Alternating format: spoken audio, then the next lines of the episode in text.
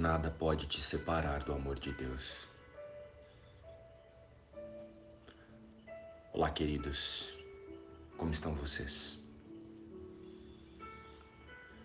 Irmãos, o ego o convence de que lamentar como as coisas estão é a maneira de aliviar o sofrimento. O ponto de entendimento, então, quando estamos em uma discussão, conflito ou atrito, não estaremos ali falando de amor. Pode ter certeza. Estamos com os nossos egos dialogando, cada um querendo ter razão ou querendo estar certo sobre as circunstâncias. Mas, no entanto, são apenas dois conjuntos de crenças buscando conforto no desconforto e tentando encontrar uma solução na angústia. Ou seja, dando realidade para a ideia de problema. E o ego adora ser especial.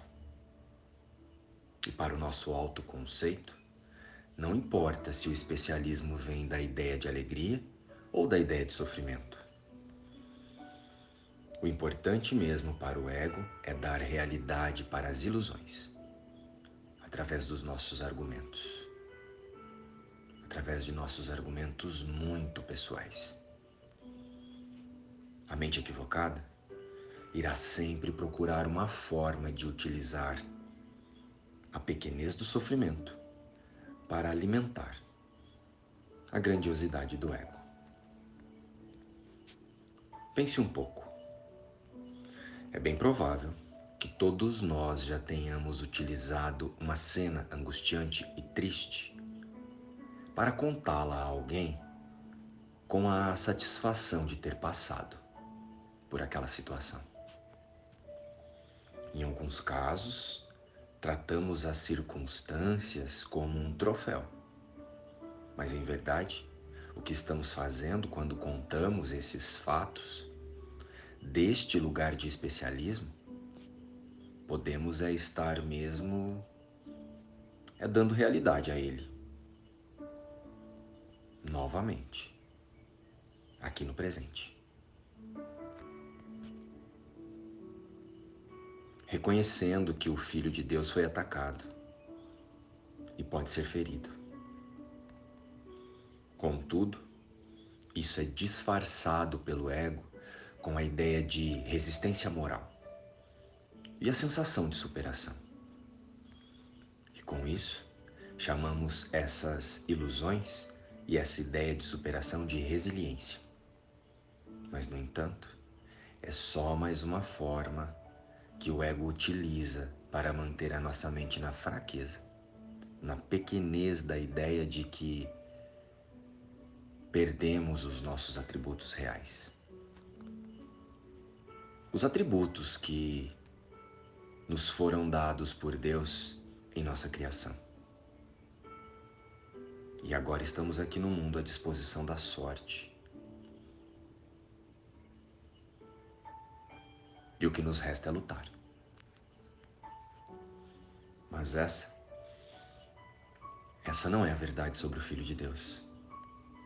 São apenas ideias e pensamentos temporariamente conflitantes, surgindo como oportunidades de olharmos para a nossa mente, para corrigirmos a nossa percepção de mundo em formas. Então, para sermos verdadeiramente úteis em nosso processo de autorreconhecimento, nós precisamos observar a nossa mente para desmascarar a personalidade egóica. O mundo não é criado, o mundo é pensado por nós. Qual é o aprendizado aqui? Precisamos lembrar que todos nós estamos sempre fazendo o melhor que podemos com a consciência que temos. Mas, ao questionarmos os fatos com amor imediatamente retiramos a atenção das ilusões de vida. As ilusões de vida fora do espírito. Pois todos permanecemos íntegros a Deus. E o único plano de Deus para a experiência humana é o despertar de que Deus é a nossa vida. Não temos outra vida senão a dele. Essa é a única realidade. Espírito Santo, traga sua luz aos meus pensamentos e não permita que eu me equivoque diante dos meus irmãos. A nossa única realidade é Cristo.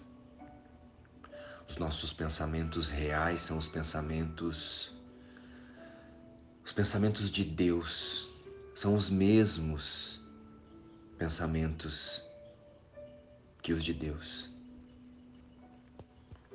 Precisamos relembrá-los diante dos convites para validarmos a grandiosidade do sofrimento. Se eu não tomar nenhuma decisão por mim mesmo, esse é o dia que me será dado. Deus é a minha vida. Não tenho outra senão a dele. E o meu Pai não tem pensamentos que não façam parte de mim. E eu só tenho os pensamentos que são dele. E então pedimos ao nosso Pai Pai nosso, deixa-nos ver a face de Cristo no lugar das nossas ilusões. Pois nós, que somos o teu Filho Santo, não temos pecados. Queremos contemplar a nossa impecabilidade, pois a culpa proclama que não somos o teu filho. e não queremos esquecer-te por mais tempo. Sentimos-nos sós aqui e ansiamos pelo céu, onde estamos em casa. Queremos voltar hoje. O nosso nome é o teu e reconhecemos que somos o teu filho. Amém luz e paz. Inspiração livro um curso milagres.